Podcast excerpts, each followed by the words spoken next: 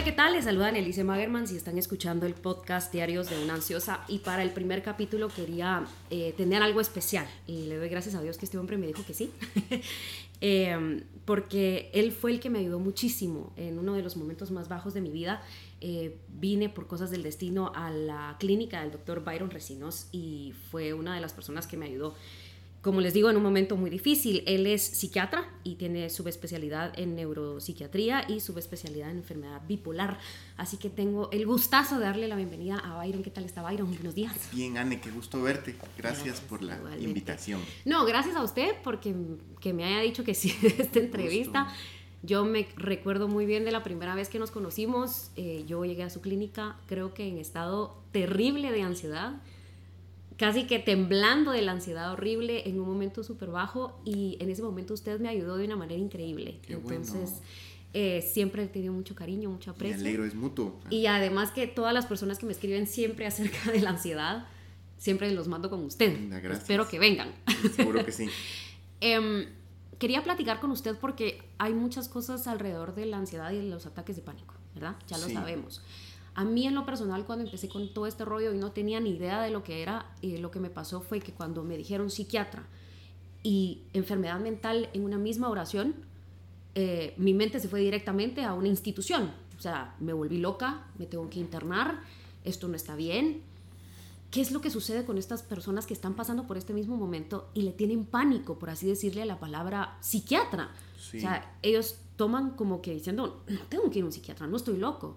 ¿Qué le podemos decir a esas personas, Byron? Lo que pasa, Anne, es de que hay un estigma importante en el tema de la salud mental. La gente prefiere mil veces que le digan que padece algo del estómago, de los pulmones o de la piel, antes que le digan que padece algo de la mente. Eh, los seres humanos tenemos como eh, ahí como una conexión entre la mente y, y, una sensación como que la mente es parte del espíritu y mm, la gente tiende a relacionar las enfermedades de la mente con locura cuando no es así. La verdad es que son como otros padecimientos. Ponle tú, alguien que tiene depresión o tiene, por ejemplo, ataques de pánico, eh, pues es como alguien que tiene presión alta o tiene diabetes y lo que, con la gran ventaja que esto tiene cura, eh, se puede dar tratamiento y es un desorden biológico como tal. Entonces, creo que ha ido cambiando en los últimos años, pero tal vez durante mucho tiempo al psiquiatra se le vio como, ya sabes, como sinónimo de enfermedades muy complejas como la esquizofrenia, alucinaciones, y no es así. Los desórdenes de ansiedad son altamente prevalentes. Hay estadísticas por ahí que se dice que entre 6 a 8 de cada 10 personas van, en el mundo van a tener un ataque de pánico en su vida. Wow. Entonces, digamos, eh, quizá decirle a estas personas que esto que sienten es bastante frecuente y que por supuesto que hay tratamiento y no hay que estárselo aguantando, porque esa es la otra cosa, Ani. Esta gente hace una romería de especialistas buscando, pues creen que padecen del corazón, de los pulmones, qué sé yo. Eso hice yo. Correcto, correcto. Y la verdad es de que muchas veces es un, es un trastorno de ansiedad. Y quizá también, pues no sé si quieres que lo abordemos más adelante, pero poder distinguir la, la, la diferencia entre miedo y ansiedad, porque son cosas distintas. Ok. O sea, realmente cuando uno tiene un ataque de pánico, ¿podría decir que es miedo o es ansiedad? El ataque de pánico es una reacción exagerada del sistema de miedo. Okay. Es decir, nosotros, nosotros tenemos emociones y todas nuestras emociones, Anne, tienen un valor adaptativo. Es decir, se seleccionaron en nuestra especie cuando éramos cazadores recolectores en ese pasado extendido, 95% del tiempo, que nuestro cerebro tomó en evolucionar, lo hizo en la sabana africana, y las emociones que eran útiles para preservar nuestros genes se fueron seleccionando. Por ejemplo, la tristeza nos ayuda a tolerar una pérdida, a visualizar quién soy yo después de, una pérdida o de un cambio de vida. Los celos ayudan pues más o menos a que sean mis genes los que estén en mis hijos y no los del vecino. La ira me ayuda a poder defenderme de una injusticia y el miedo como tal me protege de un peligro. Claro. Gracias al miedo uno no va a un lugar que es como complicado, qué sé yo. No se tira una jaula de leones. Correcto, entonces la diferencia, el ataque de pánico es una reacción exagerada de ese miedo que normalmente nos protege. Es decir, en ese punto la ansiedad ya no sirve para nada. El miedo ya no es útil. Por eso es que es importante parar los ataques de pánico lo antes posible, Annie. Creo que alguna vez lo hemos platicado. Sí. Eh, porque además, fíjate, cuando los ataques de pánico no se paran, el problema es que viene algo más que se llama agorafobia. La agorafobia tiene dos acepciones. Una es miedo a los espacios cerrados, pero el otro es miedo a salir de miedo. casa, ¿no? También. Puede ser también, pero digamos la más, la, la, que quizá más me interesa que quede clara es miedo a que me dé el ataque de pánico. Por ejemplo, la gente dice así como, ah, es que la vez pasada me dio un ataque de pánico en el cine y yo no vuelvo a ir al cine. Eso es agorafobia. La vez pasada yo pasé por ahí, me dio un ataque y yo ya no vuelvo a, qué sé yo, pasar por ahí. Esa es una de las cosas que empieza como a imposibilitar la persona que no se ha tratado de un ataque de pánico. Ok, yo llegué al punto de agorafobia. Yo tenía miedo de salir de mi casa, tenía miedo de ir al trabajo, tenía miedo de ir al cine, incluso eh, evité muchas situaciones durante mucho tiempo, ir a cenas, ir a fiestas, ir a cine, ir a reuniones con amigos. ¿Qué le podemos decir a una persona que está pasando ahorita por ese momento? Para decirle, no, no estás loca. Es algo que pasa a muchas personas y llega un momento en que a uno hasta le da miedo hablar de la ansiedad. Correcto. O sea, llega un momento en que uno no quiere ni mencionar la palabra porque es como Voldemort. Por Lo voy a mencionar y me va a aparecer. Correcto. Entonces, ¿qué podemos decirle a esas personas que le tienen miedo al miedo? O miedo simplemente de decir, tengo ataque de pánico. La parte más valiosa, Ana, es entender. Es decir, entender que esto es una reacción biológica y que es patológica, no es normal y que necesitamos pararla lo antes posible. ¿Qué podemos hacer? Lo más fácil es buscar un profesional, Ani, porque eso es el otro problema. A veces, por ejemplo, consultan a un médico general o a otro tipo de especialistas que no saben de eso y les hacen, qué sé yo, cualquier cantidad de exámenes. Claro. Eh, y antes de darle lo que necesitan. Y es de que normalmente esos, eh, esos pacientes necesitan una benzodiazepina, un medicamento que pare las crisis inmediatamente. Pues ya después el especialista evalúa si necesita o no un medicamento más sofisticado como un antidepresivo para que no repitan. O asistir con un psicoterapeuta o un, un psicólogo o una psicóloga. Esto es muy importante. El punto también ahí es asegurarse que el psicoterapeuta tenga las herramientas adecuadas para ayudarle, porque si no también me he encontrado con pacientes que tienen un tiempo significativo yendo a, terapia en donde las crisis de pánico no paran y entonces solo se eternaliza la sensación que eso no tiene solución. Sí, pues. Y sí la tiene. Por supuesto. Por supuesto, los ataques de pánico en el 98% de los casos eh, tienen, tienen solución y de hecho es una de las cosas más bonitas, Anne. Las personas que nos dedicamos a tratar enfermedades de la mente, los trastornos de ansiedad es de las pocas cosas que uno le puede decir al paciente, hoy usted ya no va a tener miedo. Es decir, hoy se le puede iniciar un medicamento para que usted se sienta mejor, cosa que no puede, o uno no puede decir, por ejemplo, con la depresión. La depresión, por más que yo te dé a ti el mejor antidepresivo que tenemos, tarda tres semanas fácil en hacer efecto. Tengo, eh, quisiera tocar un tema acerca de estas personas que están pasando por el momento ahorita y le tienen miedo a ir a terapia, tienen miedo de tomar medicinas. Tiene mucho que ver su entorno también las personas que están alrededor de ellas que les dice, no vayas con un psiquiatra, hace meditación o hace yoga, eso se te va a quitar. O a mí me pasó una vez, pero a mí se me pasó porque me dormí o me eché un trago. Sí. ¿Qué tanto tengo que creerle a la gente que está a mi alrededor y, y con quién me tengo que apoyar para estos momentos? Súper importante, Ana, lo que estás diciendo, porque esto solo lo entiende quien lo ha vivido. Sí. Como diría mi buena amiga Andrea Bonía, eh, los privilegios son invisibles para aquel que los posee. Es decir, em, pues la persona que nunca ha tenido un ataque de pánico, de verdad que minimiza eso y cree así como, no hombre, esas cosas, échale ganas. Es un drama. Eh, ajá, te lo estás inventando, así como, no hombre, anda a la iglesia. Es como que tú le digas a, un diabético, mira, no hombre, échale ganas, no te pongas la insulina. ¿Verdad? Eh, eso es así de, de serio. Esto no quiere decir que la diabetes, por ejemplo, no mejore con el ejercicio, con el estilo de vida, con la dieta. Pero no es la cura, Por supuesto. Y además, si ocupas un fármaco, ocupas un fármaco. Y eso solo un médico lo sabe, ¿no? Un familiar. O la otra cosa complicada, Anne, los recursos que se encuentran en Internet.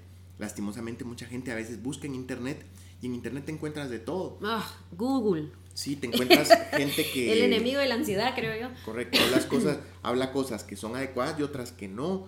Entonces, ese es como el riesgo. Y con lo del el tema de la familia, es importante tal vez hablarlo con alguien que quizá lo haya vivido, que lo sepa, algún amigo, algún conocido que haya pasado por ahí. Claro. Y además tenerle la confianza al terapeuta de que realmente le diga a uno, porque puede ser que la gente que está alrededor de uno no entiende y confiar en el terapeuta que realmente estudió para ayudarte en esto y decir, bueno, parar a todos y decirle, bueno, ya basta, yo voy a seguir esta línea. No es porque si tomo, porque a mí me sacaron con antidepresivos y con ribotril. Entonces no decir, bueno, no lo voy a tomar porque toda la gente a mi alrededor no quiere que lo tome, sino decir, bueno, lo voy a tomar porque el médico me está diciendo, lo, tiene, lo tenés que tomar. Y no voy a ponerme a leer en Google los, las cosas, side effects, ¿verdad? Lo que me pueda pasar, porque entonces me crea más ansiedad. ¿Qué puedo hacer en este sentido? Claro, digamos, eh, la confianza pues es básica, Anne, y mm, el punto ahí es de que los ataques de pánico honestamente son muy, digamos, son accesibles al tratamiento si se le deja un tratamiento adecuado a la persona. Lo que pasa es que no es lo mismo cuando te dan un tranquilizante simplemente como para pararlos y eso es bueno de manera inmediata, pero cuando no hay un tratamiento de base para que no repitan. Los, digamos, las famosas benzodiazepinas, que son los medicamentos que son ansiolíticos, em, que son estos medicamentos que mucha gente ha oído, por ejemplo, como el diazepam, el alprazolam, todos estos que terminan en PAM, son fármacos que te quitan de manera inmediata una crisis. El punto es que no lo hacen a largo plazo, es decir, estos fármacos ANE pierden su efectividad porque tienen, a ver, hablemos de ellas rápidamente. Tienen cuatro ventajas, pero tienen algunas desventajas importantes. Las grandes ventajas es que son ansiolíticos, es decir, te paran la crisis inmediatamente. Dos, son relajantes musculares. Hay gente que los usa porque a veces tiene un espasmo, qué sé yo. Tres, son antiepilépticos. Si alguien tiene una, convulsión, le dan una de estas y, se, digamos, se le, se le, para la convulsión. Y cuatro, son hipnóticos. Hay gente que los usa como inductores del sueño, que también es un tema delicado porque si se utilizan por un tiempo cortito bajo la prescripción de un médico no hay problema, pero hay gente que los se los queda tomando toda, la una vida. Y el problema es, ahora vienen las desventajas, es que primero que todo generan tolerancia. Tolerancia significa que cada vez la misma dosis hace menos efecto. Genera dependencia, eso significa que si yo me quito el medicamento súbitamente un día, me da el efecto contrario para lo que me ayuda. Es decir, si el medicamento me ayuda para la ansiedad, eh, si yo me lo quito, me da ansiedad. O por ejemplo, si yo lo uso para dormir, me va a dar insomnio. ¿sí? Eh, la tercera desventaja cuando se usan a largo plazo y sin la prescripción de un médico, Anne, es que pueden provocar alteraciones en la memoria. O sea, dan pequeñas fallas en la memoria. Eh, entonces, digamos, como la persona empieza a experimentar olvidos, este tipo de cosas. Y cuarto, muy importante, es que estos medicamentos también a largo plazo, si no se toman bajo la prescripción de un médico, pueden alterar la fase del sueño donde uno realmente descansa. Entonces, por esas razones, el medicamento es excelente, pero para tiempos cortitos. ¿Qué hacemos los médicos para realmente curar estos ataques? Pues dos cosas, ¿verdad? Una es dejarles un antidepresivo y las personas me dicen, Byron, pero ¿por qué un antidepresivo? Esa fue mi pregunta inicial. Si, si yo no estoy deprimido, aunque algunos sí lo están, y yo les explico que lo que sucede es de que estos medicamentos lastimosamente tienen esta, tienen esta denominación que no es muy real, porque la verdad es que sirven para muchas cosas. Ane, los antidepresivos sirven para la gente, por ejemplo, que tienen problemas de la alimentación, las personas que tienen un problema en el control de impulsos, las personas que son, eh, eh, digamos, que tienen un problema en el control de ira, obviamente para la ansiedad, para la tristeza. No es de que se llamen antidepresivos porque solo sirven para la depresión. Correcto, correcto. De hecho, hay un esfuerzo importante en los grupos de investigación internacionales para que se les llamen a esos fármacos moduladores ansiotímicos o moduladores de la serotonina, que sería más justo, porque ayudan para muchas cosas más. Entonces, el antidepresivo lo que hace, o el modulador de la serotonina, es que regula la cantidad de serotonina que nosotros tenemos en ciertas áreas del cerebro y eso permite a largo plazo que los ataques de pánico no vuelvan. Eso normalmente necesita un tratamiento más o menos de unos seis meses al menos. El ansiolítico que habíamos hablado antes se usa por tiempos cortitos, generalmente un mes, dos meses, y ahí uno lo va retirando poquito a poquito y se queda solo con el antidepresivo y este lo deja un aproximado de seis meses. Dentro de esos medicamentos, ANE, hay algunos más exactos que otros, pero eso ya depende del conocimiento del médico. Ok, así que si yo estoy pasando por este problema y necesito medicina, a ley tengo que estar con alguien que sepa y que me guíe a tomar esta medicina.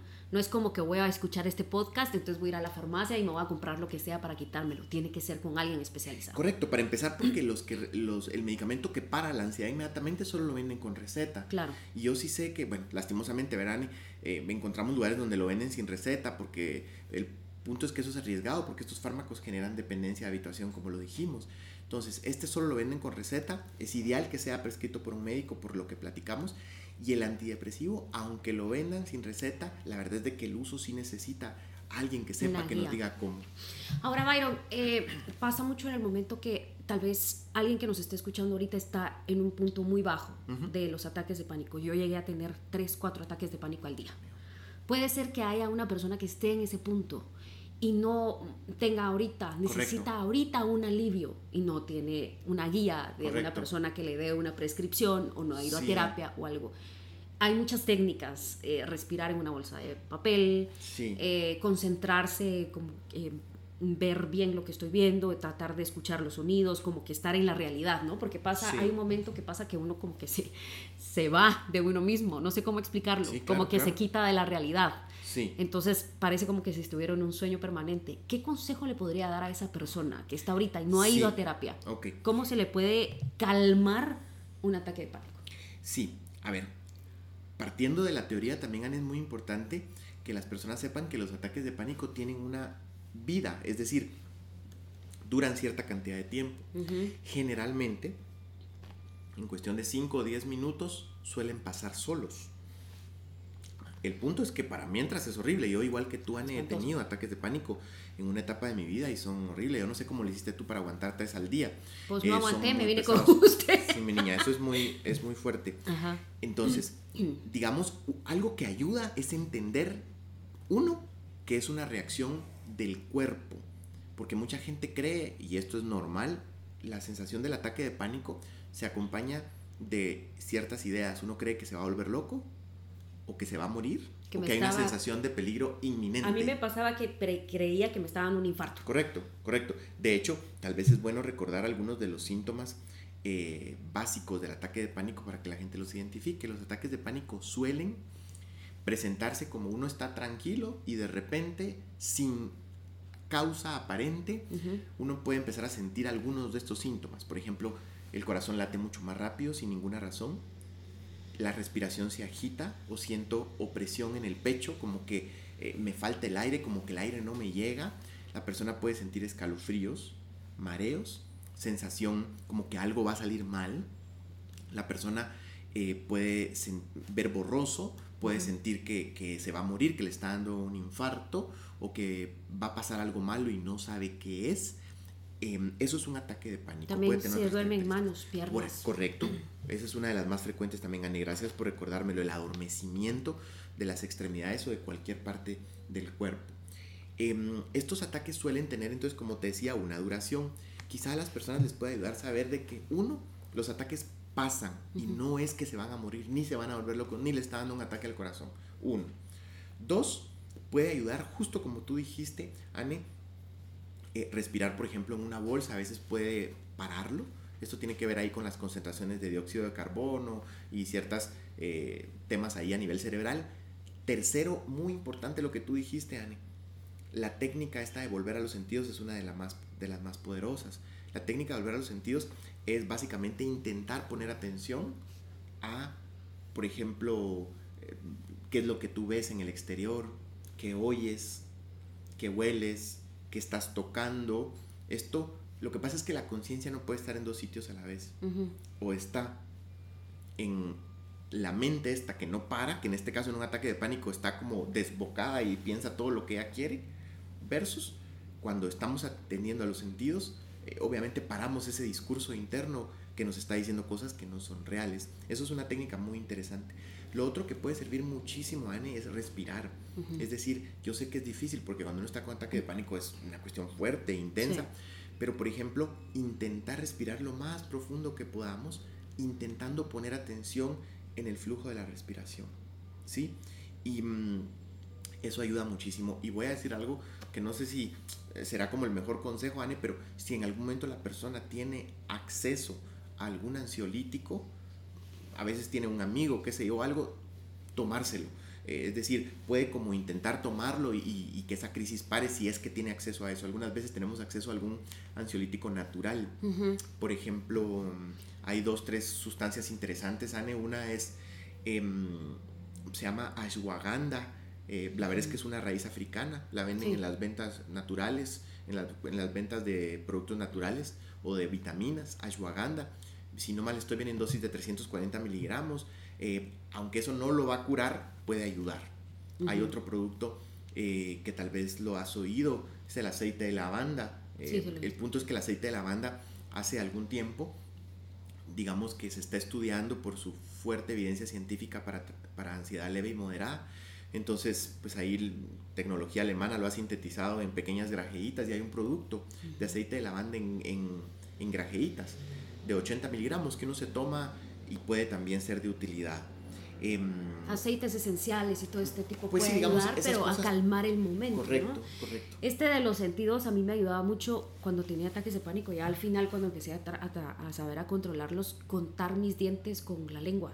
Ah, Entonces, porque como distraía mi mente, entonces mm, me quedaba en un lugar, respiraba un poco y empezaba a contarme los dientes con la lengua y eso me ayudaba a mí. Puede ser que alguien más le, le ayude. Em, e, exacto, si tú te das cuenta, lo que tú estás diciendo, Anne, es precisamente obligar a tu mente a volver a los sentidos. Cuando tú cuentas los dientes con la lengua, lo que haces es obligar a tu conciencia a retirarla de esta mente que en este momento está desbocada está desbocada completamente. Si alguien tiene alguna, mm, eh, si puede tomarse un ansiolítico de alguien, como usted lo dice, lo puede hacer, pero siempre es necesario que vaya con un terapeuta, que no lo use como tradición, Ah, me da, entonces regálame un poquito y me lo tomo. Exacto, yo lo digo, digamos, yo sé que es delicado decir esto así como, bueno, si alguien tiene una pastilla que se la dé sí, no, o algo, eh, yo sé que es delicado. es por un momento de crisis que ya el punto, es que quienes lo hemos vivido sabemos lo horrible que es y si alguien tiene la oportunidad de protegerse de eso y quitárselo, hay que hacerlo. Entonces, justo como tú dices, tomar algo puede ser valioso, eh, sin embargo, sí necesita buscar la ayuda. Y la otra cosa, Anne, que es muy importante mencionarlo, hay gente que lo ha logrado superar con psicoterapia. Sí. Lo que pasa es que también esto es delicado, ¿verdad? ¿Por qué? Porque tiene que ser un muy buen terapeuta, una muy buena terapeuta que tenga como conocimiento en ciertas técnicas muy exactas y específicas, porque la fuerza de los ataques de pánico es, es importante. Es fuerte, sí. Entonces, digamos, yo no quiero también que la gente se quede con la idea de que solamente medicina, o sea, una psicoterapeuta, un psicoterapeuta excelente pueden hacer cosas también muy profundas. Lo que pasa es que en el nivel de porcentajes, un porcentaje muy alto de, personas necesitan un fármaco. Estamos llegando y estamos hablando de una situación muy extrema, pero hay personas que también al, eh, al rato empiezan a hacer yoga, respiraciones, meditación, mindfulness y todo, y lo llegan a calmar por un tiempo, pero después regresa y regresa más fuerte o simplemente no se calma y cada vez va subiendo de, intensidad. Correcto, Ani, puede suceder eso. Digamos, hay personas que, pues sí, a través de la meditación o el mindfulness, que son herramientas poderosísimas, pueden como calmarlo muchísimo. Em, el punto es que sí, justo como tú dices, puede volver en algún momento. Sin duda alguna, pues habrá algunos casos que pues lo habrán logrado controlar. El punto es que, volviendo otra vez a los porcentajes un porcentaje bastante alto de las personas van a necesitar un fármaco. Ahora, una pregunta. Si yo necesito un fármaco, no quiere decir que lo vaya a tomar toda mi vida. No, no, no, para nada, Eso es muy importante. Qué bueno que lo mencionas. Fíjate que los tratamientos de este tipo, normalmente, yo te diría, de hecho, que mucho, em, probablemente 8 de cada 10 personas necesiten el, el medicamento un tiempo limitado. Claro. Estamos hablando de seis meses o un año. Em, hay muchísima gente allá afuera que le tiene miedo a los antidepresivos porque, eh, por ejemplo, alguien le contó que se los quedó tomando toda la vida, que ya no se los pudo quitar, pero la verdad es de que hay poca evidencia científica que un antidepresivo después de dos a tres años sea todavía de utilidad, a menos que tenga una depresión crónica o un trastorno más grave o qué sé yo, pero en el caso de, de ansiedad eh, generalmente necesitamos el antidepresivo por poco tiempo. O sea, que se puede volver el antidepresivo en un placebo. El punto, e, eso es muy importante, ¿verdad? Y mira qué interesante la palabra que utilizas, ¿verdad? Placebo, precisamente el placebo entendido como la reacción, digamos, la respuesta que puede tener mi mente ante la representación de algo en particular. Es decir, por ejemplo, si a mí me dan una pastilla de azúcar, pero no me dicen que es de azúcar, yo tengo dolor de cabeza y me dicen que es uno de los mejores medicamentos para el dolor y me lo da un médico en quien yo confío, aunque sea una pastilla de azúcar, es altamente probable que mi mente vaya a reaccionar. ¿Por qué? Esto es sumamente interesante, Ana, deberíamos hacer un podcast solo de eso un día. Claro. Nuestro cerebro tiene receptores y tiene receptores internos que se dedican, por ejemplo, a la analgesia. Es decir, tenemos nuestros propios analgésicos internos, se llaman opioides internos, así como por ejemplo tenemos nuestra propia marihuana interna, que son los receptores de endocannabinoides. Mucha gente va a celebrar sí.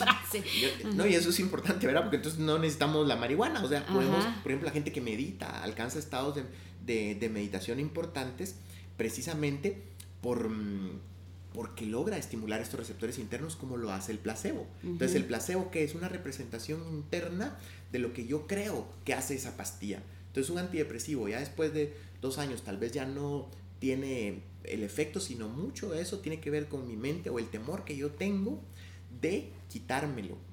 Por eso es de que es tan importante, Ani, cuando alguien está recibiendo un tratamiento, que mm, también lleve algún tipo de control. Yo entiendo que a veces las citas con los psiquiatras son caras y por cierto aquí vamos a hablar también de recursos. Hay recursos en donde la gente, digamos, muchos de los psiquiatras que yo conozco contándome eh, hacen excepciones en cuanto al pago, eh, digamos, costos sociales. Está la Asociación Psiquiátrica que tiene una clínica de bajo costo por la línea de la reforma. Está el Hospital de Salud Mental, que yo sé que es un lugar duro y todo, pero uno puede ir a la consulta externa. Está el Seguro Social, que tiene una unidad de psiquiatría. Pero ¿por, qué menciono esto, Ani? Porque las personas con el paso del tiempo, si no se quitan el fármaco acompañado de alguien, digamos, de un profesional, pueden creer que lo tienen que seguir tomando. Y a veces por no regresar con el profesional, siguen tomando la medicina quién sabe cuánto tiempo. O, algo muy importante, Ani, intentan quitarse el antidepresivo por sí mismos.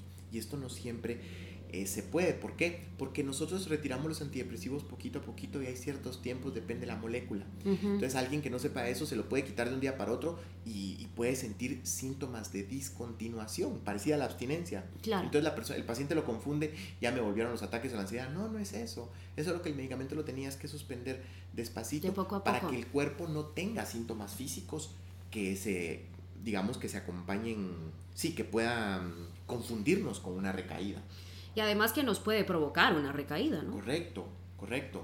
Realmente se abordaron muchos temas, Byron, de, de las personas que puedan pasar por esta, que esté pasando por este momento y necesite ayuda o necesite respuestas. Hay demasiado que hablar acerca de este tema. Entonces me gustaría invitarlo a otro podcast para que hablemos no solo de placebo, sino que hablemos de las terapias, hablemos de muchas cosas y además que muchas personas pueden mandar eh, preguntas y así las podemos contestar. Así que le agradezco muchísimo, Byron, que haya tomado el tiempo para eh, darnos esta entrevista y gracias por resolver nuestras dudas. Y nuevamente mil gracias porque usted me ayudó de una manera impresionante. Linda, Anne, gracias. Primero que todo, gracias a ti, mi niña, porque tú te tomas el tiempo y este tipo de cosas tienen un impacto enorme a nivel social. Hay muchas personas que necesitan saber de esto y simplemente con la información tú estás generando un impacto y, ¿por qué no?, quitándole el dolor a mucha gente que tal vez nunca se hubiera enterado. Así que gracias a ti. No, gracias, Byron. La verdad es que ese es el punto de este podcast. Diarios de una ansiosa, que, que la gente realmente se identifique y sepa que no está sola, porque uno cree en un momento que está solo y que está viviendo un infierno o, o, que está poseído o lo que sea. Esto no es nada malo, se llama ansiedad y tiene cura. Así que muchísimas gracias, Byron. Le agradezco miles. Y esperen el otro capítulo. Eh, por supuesto, síganos en las redes sociales. La información de Byron va a estar en la descripción de los posts para que ustedes, si, tienen, si quieren hacer una consulta por él, pues lo puedan hacer. Así que gracias por escuchar y nos vemos a la próxima.